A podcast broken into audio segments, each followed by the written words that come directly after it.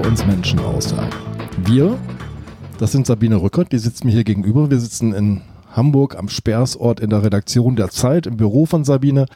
Sabine Rückert ist die Kriminalexpertin der Zeit. Abgesehen davon, dass sie noch stellvertretende Chefredakteurin ist. Sie hat viel Zeit in Gerichtssälen verbracht. Sie hat äh, Zeugen nachvernommen und äh, ist äh, mit Kriminalkommissaren ins Verhör gegangen. Mein Name ist Andreas Wendker und ich möchte mit dir, Sabine, über lügende Zeugen reden dieses Mal. Ja, es ist ein besonders interessantes Thema, lügende Zeugen. Da müssen wir aber fein auseinanderhalten, Andreas, ob wir uns über lügende Zeugen unterhalten, die aus irgendwelchen Gründen lügen oder ob wir über Falschbeschuldiger sprechen. Das ist also über Zeugen, die mit ihrer Aussage einen anderen Menschen ins Unglück stürzen wollen. Dieses Hassmotiv schlage ich vor, heben wir uns für eine spätere Folge auf. Ich habe eine andere Idee. Ich habe bei dir nachgelesen den Fall von Jasmin B. Und diesen Fall finde ich ganz besonders spannend. Denn da taucht eine junge Frau auf und beschuldigt ihre Tante, diese Tante habe ihren eigenen vierjährigen Sohn umgebracht. Ein ungeheurer Vorwurf. Ja, also den Cousin der Anklägerin. Die junge Frau Jasmin B. habe ich persönlich nicht kennengelernt. Also ich habe sie natürlich gesehen, ich habe ihre Aussage gehört. Ich habe aber keinen direkten Kontakt zu ihr gehabt, sondern ich habe sie im Landgericht Oldenburg gesehen, wo sie ihre Aussage gemacht hat und wo sie eigentlich alle überzeugt hat. Das war eine so unglaublich gute Aussage, dass die Polizei Oldenburgs und auch das Landgericht Oldenburg schon drauf und dran waren, davon auszugehen, dass ein Mord, der vor 26 Jahren stattgefunden hatte, der hatte wirklich stattgefunden. Es gab eine Leiche. Unaufgeklärt. Ein unaufgeklärter unaufgeklärt. Mord an einem kleinen jungen, vierjährigen Jungen, der äh, 26 Jahre vorher in Oldenburg stattgefunden hatte. Man hatte die Leiche an einem Bahndamm gefunden, dass der jetzt endlich aufgeklärt wird. Und es geschah so, dass Jasmin, die also jetzt Mitte 30 war, die schrieb einen Brief an die Polizei und sagte, ich weiß, wer den kleinen Jungen damals umgebracht hat. Markus hieß er. Und ich werde das jetzt endlich sagen, was mich viele Jahre lang belastet hat. Es war seine Mutter. Ich war dabei. Ich habe diesen Mord gesehen.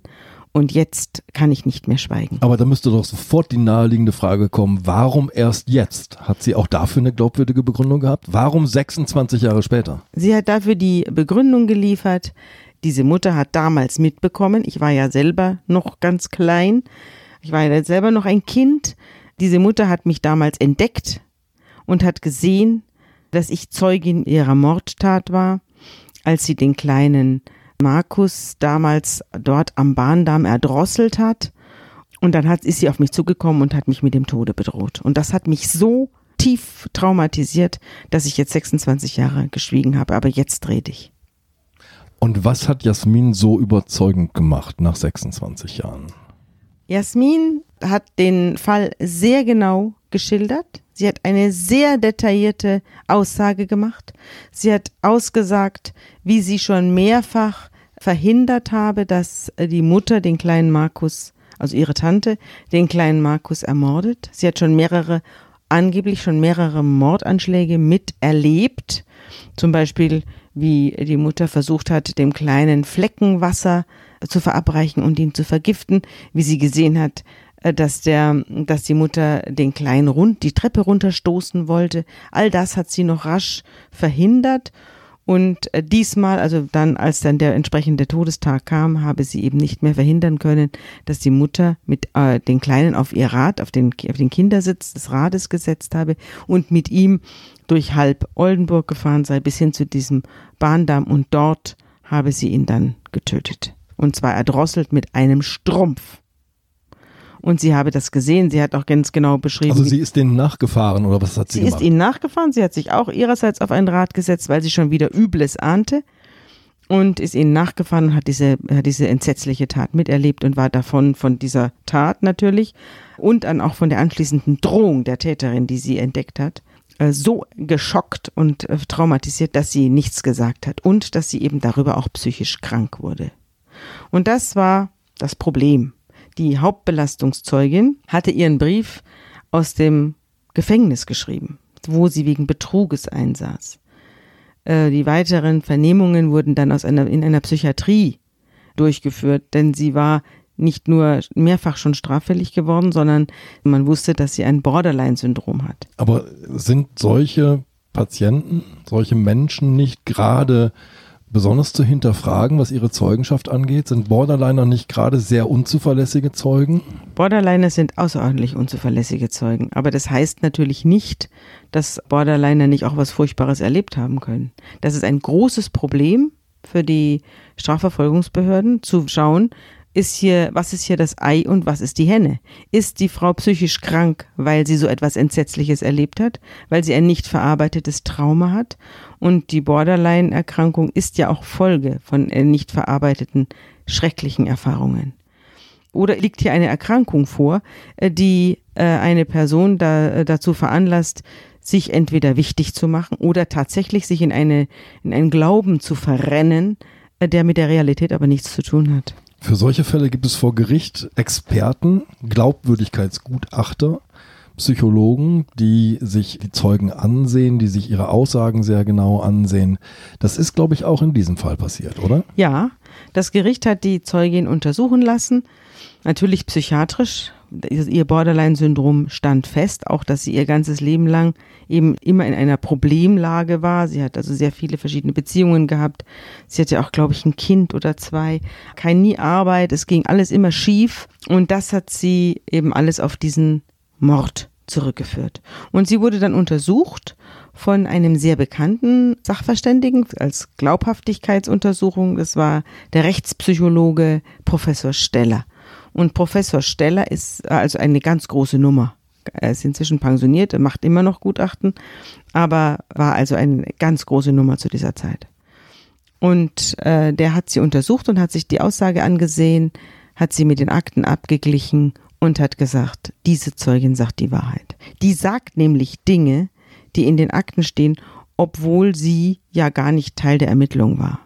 Interessant ist zum Beispiel das Auftauchen eines zweiten Zeugen, in der Nähe des Bahndamms, äh, ich glaube ein halbwüchsiger Junge, der in den Akten vermerkt ist als Zeuge und von dem auch Jasmin B. sagt, sie hat ihn gesehen. Ja, dieser Zeuge hat gesagt, er habe die Frau mit dem Kind vorbeiradeln sehen. Er hat aber nicht gesagt, dass er noch ein kleines Mädchen hinterher hat radeln sehen. Also von einer, von einer verfolgenden Zeugin hat er nichts erzählt, aber er hat berichtet, wie diese Mutter mit dem Kind an ihm vorbeifuhr an diesem Tag. Und dieser Zeuge war in den Akten und diesen Zeugen erwähnte auch Jasmin B. bei ihrer Beschuldigung. Und das hat eigentlich äh, den Sachverständigen davon überzeugt, dass das die Wahrheit sein muss, was sie erzählt. Und das Gericht war also auf Verurteilungskurs. Die Angeklagte hatte eine Verteidigerin aus Stuttgart und äh, die hat versucht, diese Aussage der Belastungszeugin Jasmin zu widerlegen und wurde fündig. Diese Verteidigerin hat zum Beispiel äh, angefangen, die ganzen Stationen der Belastungszeugin abzuklappern. Und dabei kam was ganz Erstaunliches zutage. Dabei kam zunächst mal zutage, dass sie also behauptet hat, sie habe die ganze Geschichte schon mal erzählt, einer Gefängnispsychologin. Und äh, die habe das alles aufgeschrieben. Es gäbe einen 50-seitigen Bericht, den sie schon vor Jahren mit dieser Gefängnispsychologin gemacht habe, über diesen Fall. Die Gefängnispsychologin gab es, aber den Bericht gab es nicht. Die Gefängnispsychologin hatte von der Geschichte noch nie etwas gehört und hatte auch nichts aufgezeichnet und hatte auch keine Unterlagen. Das war die erste starke Irritation, die dann auftauchte. Die zweite starke Irritation war die Tatsache, ich glaube, diesmal war es das Gericht, das das ermitteln ließ. Und das Gericht ließ ermitteln, ob die äh, ob die Häuser, an denen äh, die Zeugin damals hinter ihrer Tante herfahrend vorbeigefahren sein will, ob es diese Häuser alle gab. Und die, die Zeugin hatte berichtet, sie sei, um eine Abkürzung zu nehmen, um die Tante einzuholen, durch ein Einkaufszentrum geradelt. Und das Gericht hat dann äh, überprüfen lassen, ob es dieses Einkaufszentrum zu diesem Zeitpunkt schon gegeben hat. Und es stellte sich heraus, nein. Das Einkaufszentrum wurde erst vier oder fünf Jahre nach dem Mord am kleinen Markus gebaut.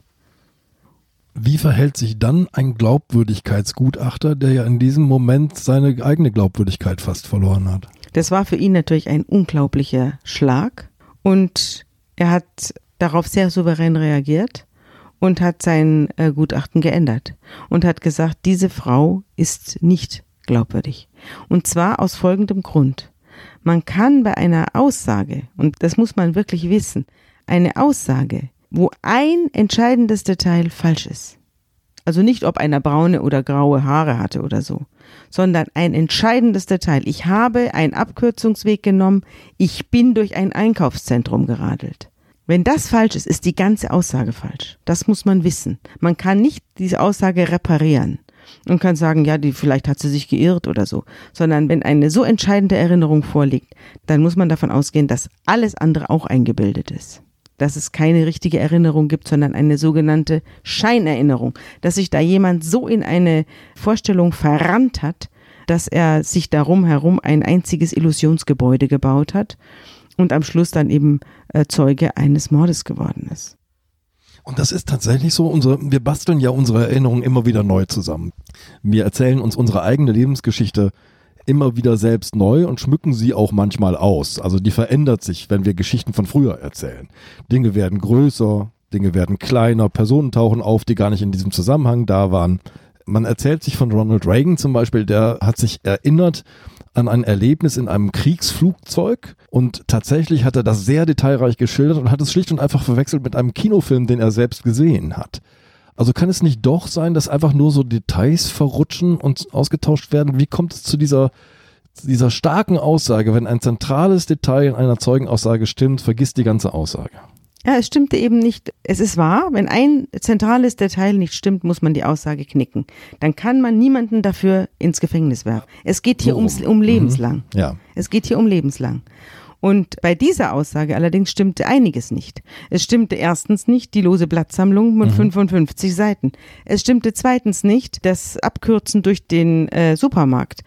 Und das dritte, was nicht stimmte, war der Tatort. Sie hat behauptet, sie habe den Tatort beim Bahndamm ja äh, in, in Augenschein genommen und sei dabei gewesen. Es stellte sich aber im Laufe der Ermittlungen heraus, dass der Tatort nicht der Fundort äh, gewesen, also dass der Gefunden Fundort wurde die Leiche des Jungen am ja, diesem Bahndamm. Das war aber nicht der Tatort. Man hat das an rechtsmedizinischen Untersuchungen nachvollzogen, dass das Kind woanders getötet worden sein musste und dann dorthin verbracht. Das kann man zum Beispiel an den Leichenflecken erkennen. Das hat sie nicht gewusst.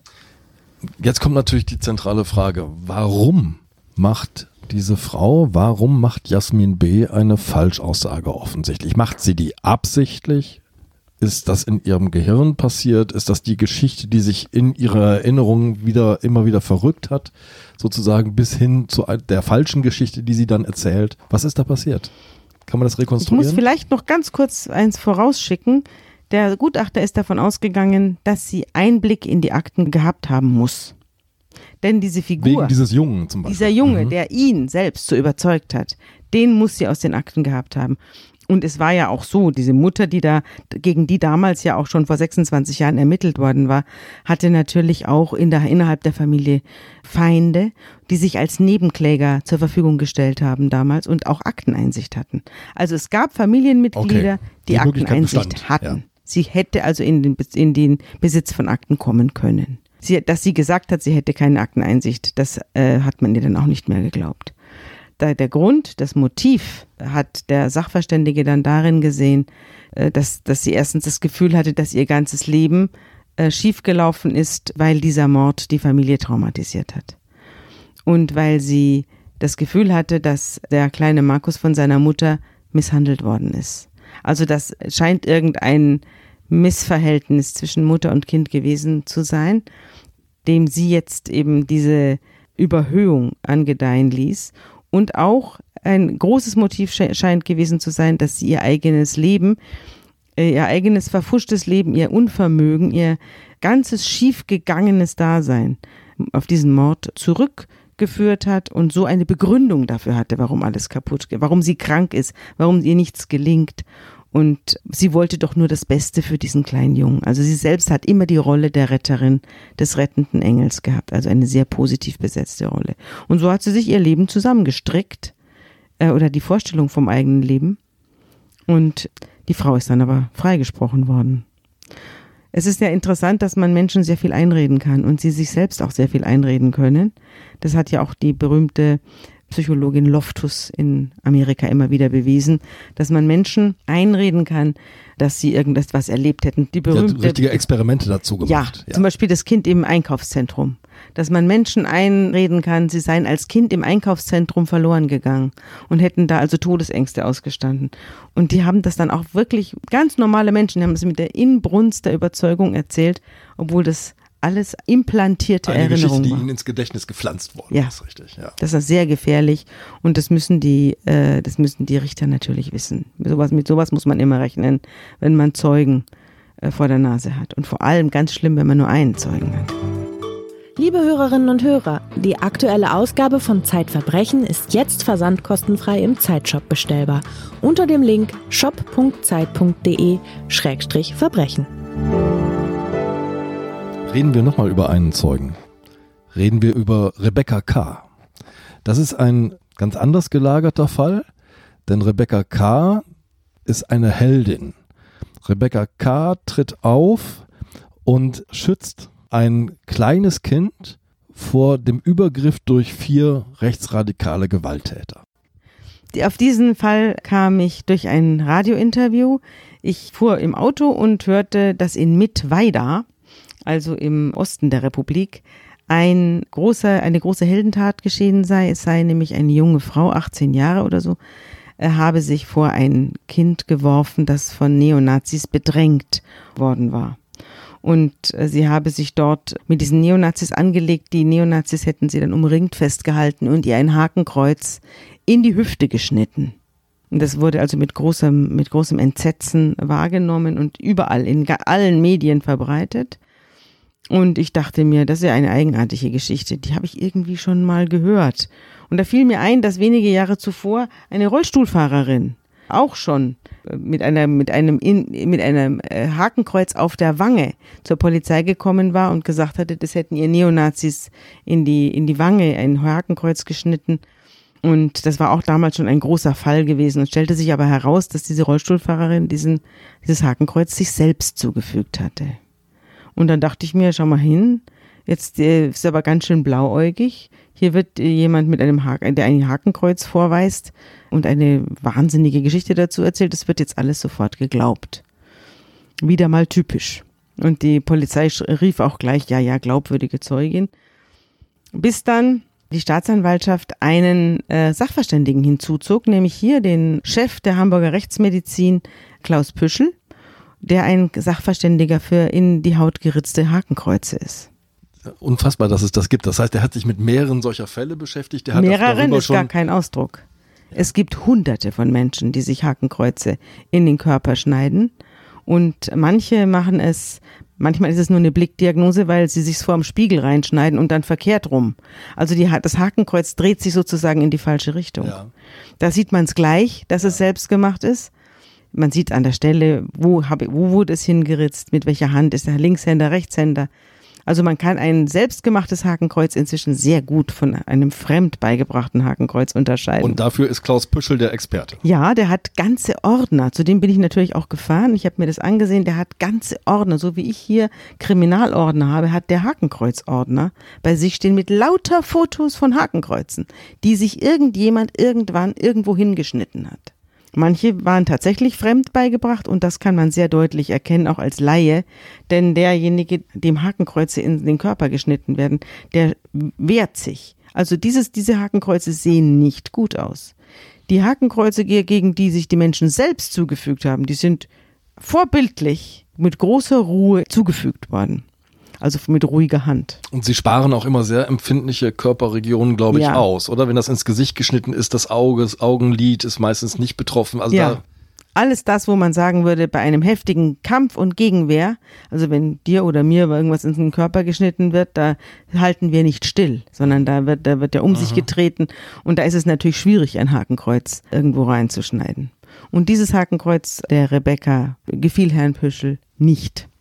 Und so kam es, dass sein Gutachten dort einging bei der Staatsanwaltschaft und die ermittelte dann äh, gegen die junge Frau. Ja, und äh, die wurde dann auch verurteilt äh, später. Vorher aber, als schon gegen sie ermittelt wurde, da gab es noch ein großes Fest. Sie kriegte einen Preis verliehen. Sie kriegte Ja. einen Preis verliehen und zwar vom äh, Berliner Bündnis für Demokratie und Toleranz. Das ist ein Bündnis, das vom Bundesinnen- und Bundesjustizministerium ins Leben gerufen worden war. Und äh, eine Initiative gegen rechte Gewalt. Und diese Initiative verlieh einen Ehrenpreis für Zivilcourage.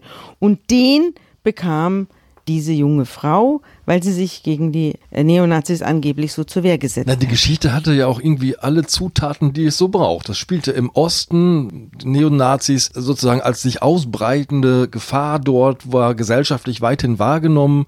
Eine junge Frau, die zeigt zivile Courage, die wirft sich vor ein kleines Kind. Tolle Geschichte. Eine tolle Geschichte. Wenn sie wahr gewesen wäre, großartig. Es hatten ja angeblich auch noch Menschen von Balkonen herunter zugesehen und applaudiert, wie dieses Mädchen misshandelt worden ist. Von diesen Menschen fand sich kein einziger. Die Polizei hat keinen einzigen Zeugen gefunden. Die Polizei, also sollen ja viele Zeugen gewesen sein, hat auch keinen Rechtsradikalen gefunden. Nicht mal das kleine Mädchen, das äh, sie beschützt haben will, konnte gefunden werden. Also es gab nichts, was die Geschichte stützte. Aber alles, was dagegen sprach. Die Szene auf dieser Preisverleihung, die schilderst du in einem Text, die ist ja irre. Da, da tritt diese Frau auf, ganz junge Frau, ganz selbstbewusst, dreht sich vor den Kameras der Fotografen und genießt diesen Moment, Ja. während gleichzeitig die Staatsanwaltschaft immer größere Zweifel an ihrer Glaubwürdigkeit Genau, und auch bereits gegen sie ermittelt. Und sie hat ja dann auch das Wort ergriffen und gesagt, sie finde, man sollte nicht allen Mist glauben, der über sie behauptet wird. Und vielleicht hat sie es auch schon geglaubt. Also auf jeden Fall kam sie nach der Verleihung dieses Preises von diesem Trip nicht mehr runter. Das wäre ein zu großer Gesichtsverlust gewesen für sie. Bis dahin hätte sie vielleicht noch an irgendeinem Punkt sagen können, okay, Vergesst es war es, anders, ja. vergesst es. Ja, Aber hier ist, war sie diesen Weg schon so weit gegangen Ja. und so sichtbar gegangen, Ja. dass sie nicht wieder umkehren konnte. Ich habe auch mit der Initiatorin gesprochen, also mit der äh, Preisverleiherin, einer ehemaligen Staatssekretärin. Ich habe sie dann gefragt, sagen Sie mal, wie kann das denn sein, dass Sie hier jemandem gegen den wegen falscher Verdächtigung ermittelt wird oder Falschaussage, ich weiß nicht mehr genau, weshalb wegen sie, gegen sie ermittelt wurde. Wie können Sie dem jetzt einen Preis verleihen? Und dann sagte sie, ja, das habe doch damit nichts zu tun. Der Preis sei einfach für mutiges Verhalten. Und da habe ich mir auch gedacht, ja, also wie weit hat man sich hier bereits von der Realität entfernt? Die Motivlage für solche Leute ist ja häufig eine Notlage. Also es gibt, das weiß man auch in den, äh, in den Ambulanzen, in den Gewaltambulanzen der rechtsmedizinischen Institute. Es gibt sehr viele Leute, die aus einer, irgendeiner blöden Situation heraus was behaupten Also diese Hakenkreuze sind Hilfeschreie, sind sagst du? Hilfe, auf jeden Fall Hilfeschreie. Es ist natürlich so, dass man heute, und das, die Tendenz ist ja steigend und auch die Tendenz solcher Falschbehauptungen ist steigend, weil man dadurch eben eine, eine Währung bekommt, die besonders begehrt ist, ist die Währung Aufmerksamkeit. Und wir leben in einer Gesellschaft, in der die Leute einfach auf der einen Seite vereinsamen, auf der anderen Seite eben immer mehr Aufmerksamkeit haben wollen. Und das führt natürlich zu solchen Sachen. Und wenn man dann eine, eine psychische Störung hat oder wenn man in einer Notlage ist, zum Beispiel, ganz typisches Beispiel, junges Mädchen kommt zu spät nach Hause, strenges Elternhaus. Die Mutter fragt, wo warst du? Der Vater äh, baut sich schon drohend hinten im Hintergrund auf. Dann sagt das Mädchen, ich bin überfallen worden. Sie hat sich verspätet, sie hatte vielleicht einen, einen Freund getroffen oder irgendwas, was die Eltern nicht wollen. Und dann, dann denkt sie sich was aus in der Situation. Und die Eltern glauben das dann. Und dann wird sie sozusagen von derjenigen, die was ausgefressen hat, zu derjenigen, die Hilfe braucht. Und das ganze, die ganze Situation schlägt um zu ihren Gunsten. Dass das dann Folgen hat, dass dann die Mutter sagt, so und morgen gehen wir zur Polizei, damit rechnet dieses Mädchen gar nicht.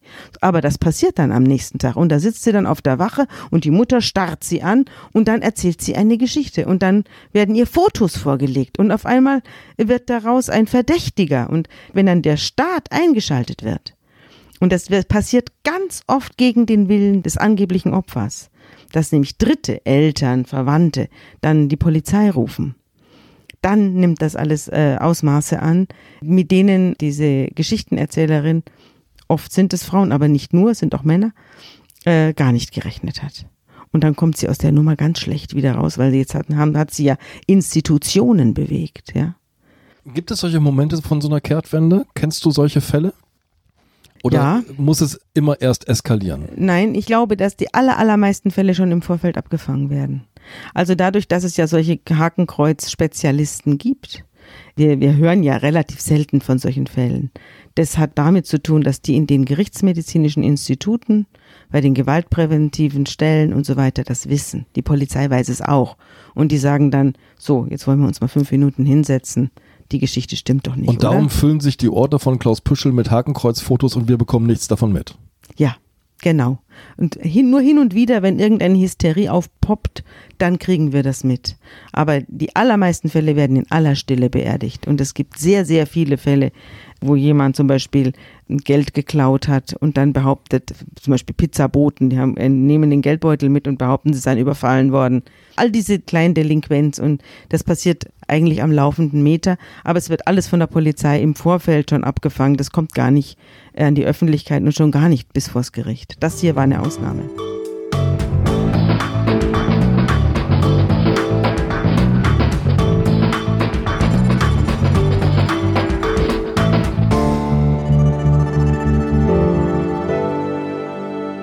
Aber jetzt, Sabine, wird es Zeit, über einen der spektakulärsten Fälle überhaupt in diesem Kontext zu reden, über den Tod von Josef. Ja, Josef. Das war auch eine Geschichte, die mit Neonazis zu tun hatte und wo die Öffentlichkeit auch sehr gerne äh, alles Mögliche geglaubt hat. Und diesmal gab es auch sehr viele Zeugen. Ich war daran damals beteiligt, aber wir haben damals im Dossier sind wir zu mehreren ausgerückt und haben diesen Fall recherchiert. Es war ein unglaubliches Theater, das sich damals in Sebnitz in der Nähe von Dresden abgespielt hat. Angefangen hatte es mit einer Schlagzeile, ich glaube im Jahr 2000, im November, in der Bildzeitung 50 Neonazis ertränkten einen kleinen Jungen. Und es war so unvorstellbar, dass es wahr sein musste. 50 Neonazis ertränken einen kleinen Jungen, der ein ausländisches Kind war. Und zwar öffentlich in einem Freibad. Öffentlich in einem Freibad unter dem Applaus der anwesenden Badegäste. Und die ganze Presse fuhr nach Sebnitz zu dieser Familie, zu dieser hinterbliebenen Familie des kleinen Jungen. Das war eine Apothekerin, die mit einem Ausländer verheiratet war und äh, die eine Apotheke hatte in Sebnitz und die in, allerdings im Krieg lag mit dem halben Ort, weil sie immer den Eindruck hatte, sie wird geschnitten, sie wird gemobbt, niemand kauft bei ihrer Apotheke. Sie, es gab eine sehr große Konkurrenz, es gab mehrere Apotheken in einer relativ kleinen Stadt und aus dieser Situation heraus entstand irgendwann die Geschichte, dass der kleine Josef, der im Jahr äh, 1997 im Sommer im Bad ertrunken ist, dass der eben nicht zufällig ertrunken sei, sondern getötet worden sei. Hat sie das gleich so erzählt nach Nein. dem nach dem Unglück oder? Nein, der kleine trieb unter Wasser in ein, im Schwimmbad und äh, wurde dann entdeckt und wurde dann rausgezogen und wurde reanimiert. Er war alleine dort, ohne seine Eltern, mit, nur mit der großen Schwester. Die hatte ihn allein gelassen und er war Nichtschwimmer. Und äh, dann trieb er unter dem Wasser und wurde dann rausgeholt und reanimiert und eine Stunde lang reanimiert. Und man hat ihn aber nicht mehr retten können. Er starb oder er war schon tot. Er wurde nicht mehr zurückgeholt. Ich, ich habe mir jetzt nochmal, auch in Vorbereitung auf unsere Unterhaltung, nochmal die äh, Zeugenaussagen von damals durchgelesen. Ich habe das alles noch, die ganzen Unterlagen. Und die Zeugen sagten damals eben, ja, das Kind war im Wasser und auf einmal ging es unter. Wir wissen nicht warum. Auf einmal schwamm es da. Wir dachten erst, es taucht, aber es tauchte gar nicht. Also es war damals keine Rede von irgendeiner Gewaltanwendung. Gar nichts. Und drei Jahre später kommt diese Szene. Also 50 Neonazis sollen den kleinen Josef aus dem Wasser gezogen, ihn zu einer nahen Frittenbude verschleppt haben, sollen ihn da abgefüllt haben mit irgendeinem alkoholischen Getränk oder mit einem Getränk, dem etwas beigefügt war, woraufhin er nur noch taumeln konnte, sollen ihn geschlagen, mit Handkantenschlägen niedergemacht haben. Es wird dann auch er, ergreifend geschildert, wie er dann versucht, noch so wegzukrabbeln, aber sie reißen ihn dann zurück und dann äh, werfen sie ihn ins Wasser und dann stellen sie sich auf das Kind, während es auf dem Grunde des äh, Schwimmbads liegt und äh, ertränken es so. Und das alles schildert diese Apothekerin? Die, das alles war in einer losen Blattsammlung, die drei Jahre nach dem Tod des Kindes auftauchte und die allerhand Zeugenvernehmungen enthielt. Und zwar von Zeugen, die damals dabei gewesen sein wollen oder dabei gewesen sein sollen und die sich die zum Teil von der Mutter vernommen worden waren, zum Teil von der Schwester vernommen worden waren, eine sogenannte Kind-zu-Kind-Befragung. Und man hat dann alles aufgeschrieben, was da so gesagt worden ist. Und es ähnelte sich immer mehr, je häufiger diese Zeugen vernommen wurden. Die haben, wurden dann auch mehrfach vernommen. Sie sollen auch Geld bekommen haben. Also mit der Zeit schwoll dann aus dem Nichts, kann man sagen, eine gigantische Geschichte, die eine dann darin gipfelte, dass hier Neonazis einen kleinen Jungen äh, ertränkt haben. Wie muss ich mir das vorstellen? Zunächst mal so als private Akte, die da in dieser betroffenen ja. Familie wächst. Genau. Und wie gelangt diese Akte an die Öffentlichkeit? Wird die der Polizei überreicht oder was? Wie, wie gerät der Fall in die Öffentlichkeit dann? Der Fall geriet dadurch in die Öffentlichkeit, dass man diese Akte an das KFN, also an das Kriminologische Forschungszentrum Niedersachsen, geschickt hat. Und dort hat man die Sache vielleicht nicht geglaubt, aber auf jeden Fall auch nicht ausgeschlossen. Man hat die Sache nicht ausgeschlossen und man hat gesagt, ja, komisch, also die, dass sich so viele Leute an doch ähnliche Dinge erinnern, wobei man nicht wusste, wie diese Aussage zustande gekommen waren. Die die wurden zum Teil, zum Teil in Gruppen vernommen. Und dann ist die direkt an das Forschungszentrum gegangen. Ja, und die haben dann gesagt, ja, das könnte was sein, dran sein. Und daraufhin ist die Presse eingestiegen. Zuerst die Bildzeitung, dann alle anderen. Und äh, auch wir, wir sind ja auch nach Sebnitz gefahren mit fünf Mann. Ich hatte den, den Teil damals schon Rechtsmedizin. Meine Kollegen sind zu, dem, zu der Familie hingegangen und die haben beschrieben, was das für ein Taubenschlag war. Man kam also in die Wohnung, in das Haus rein, da waren schon 50 Journalisten. Und die wurden dann auch verköstigt und äh, haben zum Teil da geschlafen. Und es war nicht nur die deutsche Presse komplett da, sondern es war auch die internationale Presse da. Also Neonazis, kleines Kind ermordet und so weiter. Ganz furchtbar. Osten, das passte alles ins Bild. Es war ein einziges Lagezentrum. Diese Apotheke war ein Pressezentrum geworden. Und die Eltern und die Schwester des Verschiedenen, die gaben nur noch Interviews. Drei Jahre nach dem Tod des Kindes. Und äh, Schlöndorf tauchte auf, der große Starregisseur, und hat sich schon mal die Rechte sichern wollen an diesem großen deutschen Fall. Und ich bin zum Rechtsmediziner gefahren, der damals die Leiche des Kleinen untersucht hat, nachdem er angeliefert worden war. Mhm. Und der hat zu mir gesagt, naja, ehrlich gestanden, solche Fälle haben wir fünf im Jahr. Kleines Kind geht ins Wasser, geht unter. Also das ist ein Badeunfall gewesen.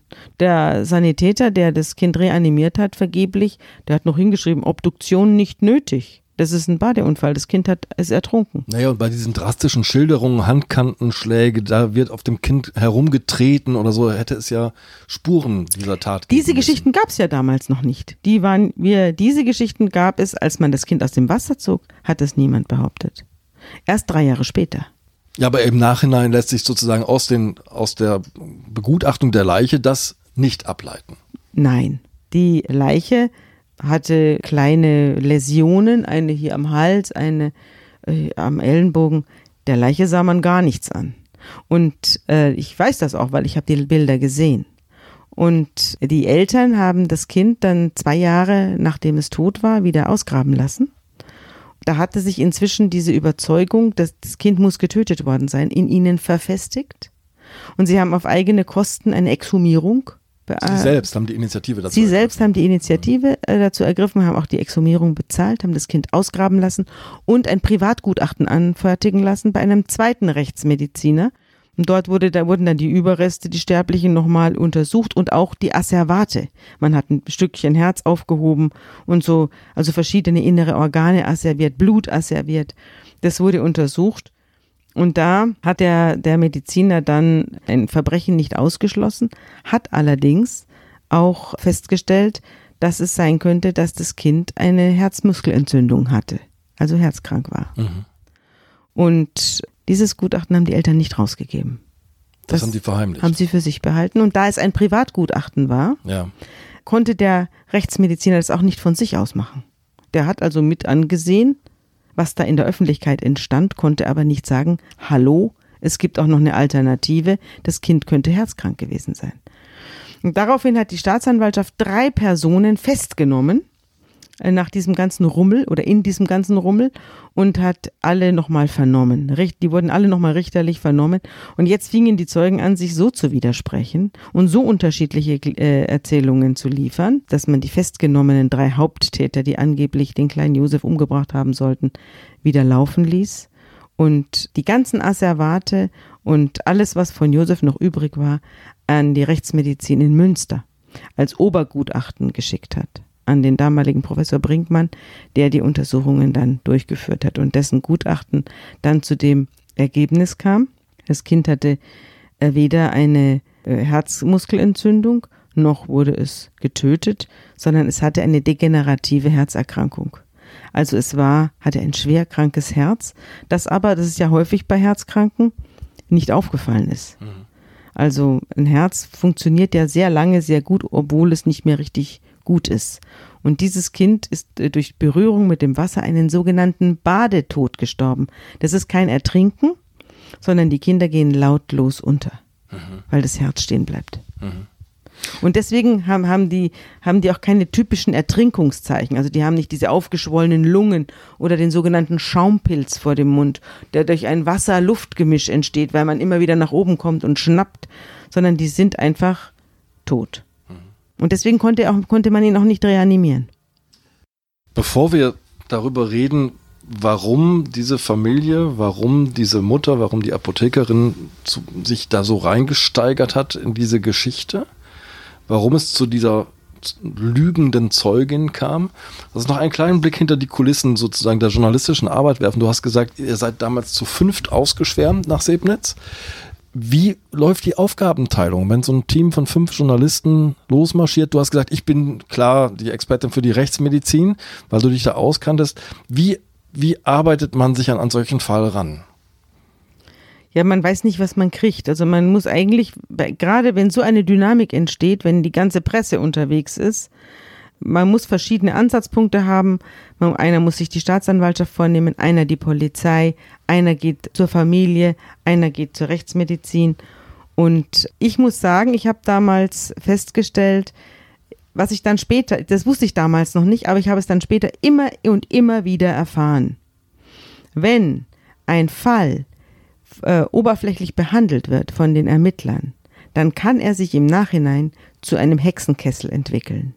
Also, dass zum Beispiel die Rechtsmedizin in Dresden das Herz des Kindes nicht untersucht hat, sondern gesagt hat, naja, wird ein Ertrinken gewesen sein. Mhm. Die haben ihn schon untersucht, aber nicht richtig. Zum Beispiel haben sie die inneren Organe nicht untersucht. Die haben ihn halt angeguckt, haben Asservate genommen, haben diese Asservate aber nicht untersucht sondern haben die einfach nur ja. abge in Formalin gelegt ja. und den Deckel drauf gemacht. Naja, das Gutachterurteil war natürlicher Tod. Ja. In diesem Fall durch Ertrinken ja. halt.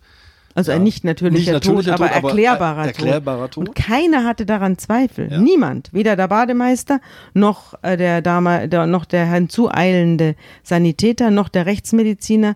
Niemand. Die haben gesagt, das Kind ist halt ertrunken. Es kommt vor, es kommt dauernd vor bei uns, dass er in, in den Seen irgendein kleiner untergeht. Und deswegen haben die da nicht weiter drauf geachtet. Die Staatsanwaltschaft hat dann die Ermittlungen eingestellt. Die äh, Polizei hat auch nicht weiter nachgefragt. Die haben auch keine großen Un äh, Unternehmungen vorgenommen. Für die war das, ein, war das ein ganz normaler Sommerfall. Und dann später hat sich herausgestellt, äh, dass man das alles hätte untersuchen müssen und dass dieses, dass dieser Tod eben ein natürlicher Tod war, eben kein Ertrinken, sondern Herzstillstand durch Kontakt mit dem Wasser.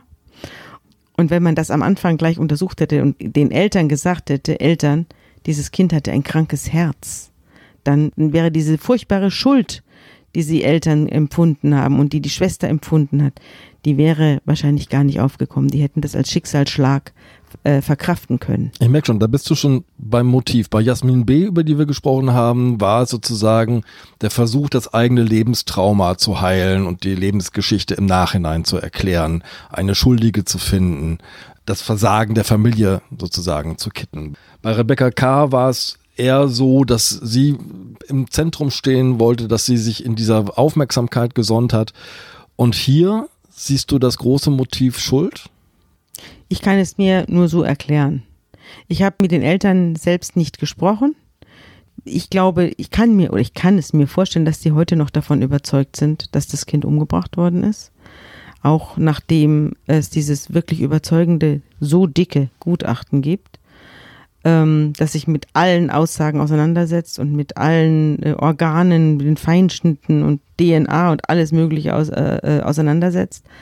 Aber ich glaube, dass das für die Eltern in dieser angespannten Situation in diesem Ort mit allen verfeindet. Es war auch kein Zufall, dass einer äh, der drei Festgenommenen die Tochter des Konkurrenzapothekers war, äh, die da angeblich am Tode mitgewirkt haben sollte. Das, das war, das war ein, ein so furchtbares Erlebnis, äh, dieses Kind zu verlieren und das Gefühl zu haben, wir haben nicht drauf aufgepasst. Wir haben ihn im Stich gelassen und jetzt ist er tot. Wir sind schuld, dass das äh, zu solchen Reaktionen führen kann. Ich kann es mir eigentlich nicht anders vorstellen. Ich glaube auch, dass die Mutter davon überzeugt war. Also die hat das alles geglaubt. Und äh, sie ist ja auch bis hin zum Bundeskanzler, der damals Schröder, hat sie eingeladen und sie war in allen Talkshows. Sie war bei, äh, bei Talkshows, die es heute schon gar nicht mehr gibt. Hans Meiser. Wenn man den Fernseher angemacht hat, saß sie da. Sie war die Pieta des Ostens. Die leidende Mutter mit mhm. dem gestorbenen Kind. Mhm.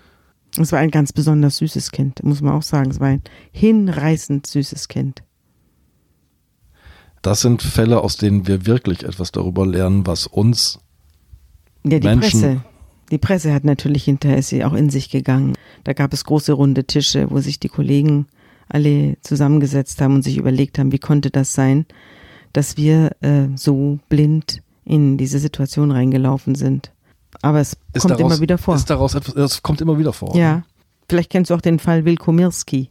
Nein, sag. Der Fall Wilkomirski ist ja ganz berühmt. Das war ein, ein äh, Mann, der behauptet hat, er sei in einem KZ als kleines Kind gewesen. Und er hat ein Buch geschrieben im Surkamp Verlag.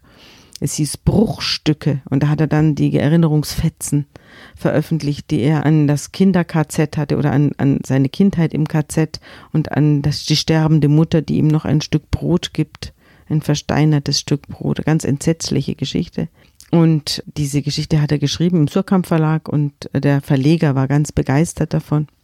Und dann gab es auch Menschen, die, es ist, wurde dann sehr geehrt, auch von jüdischen Vereinen, die haben ihn geehrt und viele Preise bekommen für das Buch. Und dann kam auch eine Dame aus Amerika, die äh, gesagt hat, sie sei auch in diesem KZ gewesen und sie würde sich an den Kleinen erinnern. Wilkomirski war ganz berühmte Person. Ist jetzt schon ein paar Jahre her. Also es war in den 90ern, glaube ich. Und dann setzte sich ein, ein Journalist aus Israel, setzte sich dann auf die Fersen dieses Wilkomirski und fand heraus, dass das alles nicht stimmt. Er fand auch die Leute, denen er die Geschichten abgelauscht hat.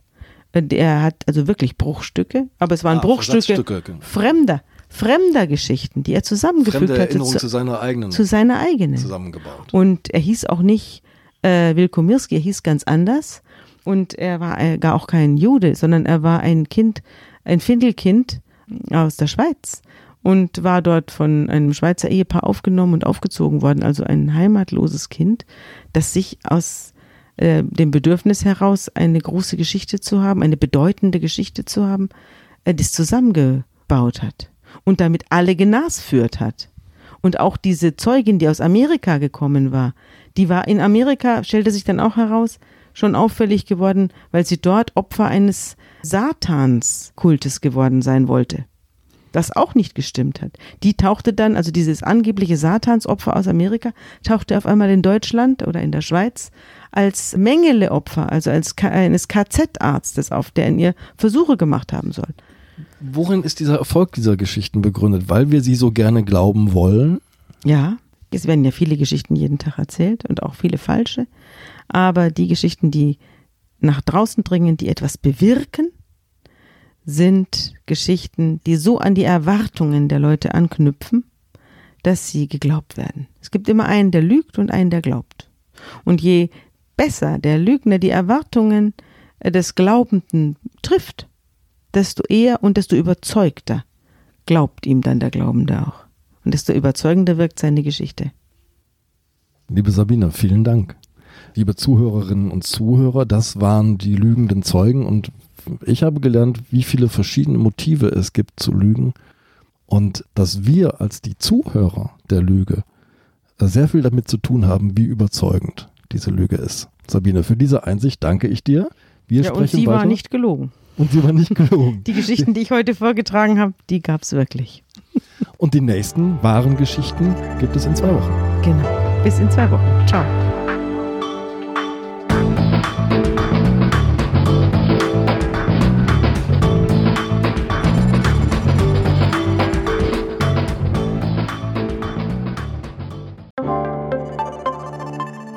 Werbung. Liebe Hörerinnen und Hörer, wenn Sie mehr zu den Fällen in unserem Podcast erfahren möchten, abonnieren Sie den kostenlosen Zeitverbrechen Newsletter. Mit exklusiven Fotos und Recherchehintergründen erhalten Sie alle zwei Wochen einen Blick hinter die Kulissen von Zeitverbrechen. Direkt anmelden unter www.zeit.de slash Verbrechen-Newsletter www.zeit.de slash Verbrechen-Newsletter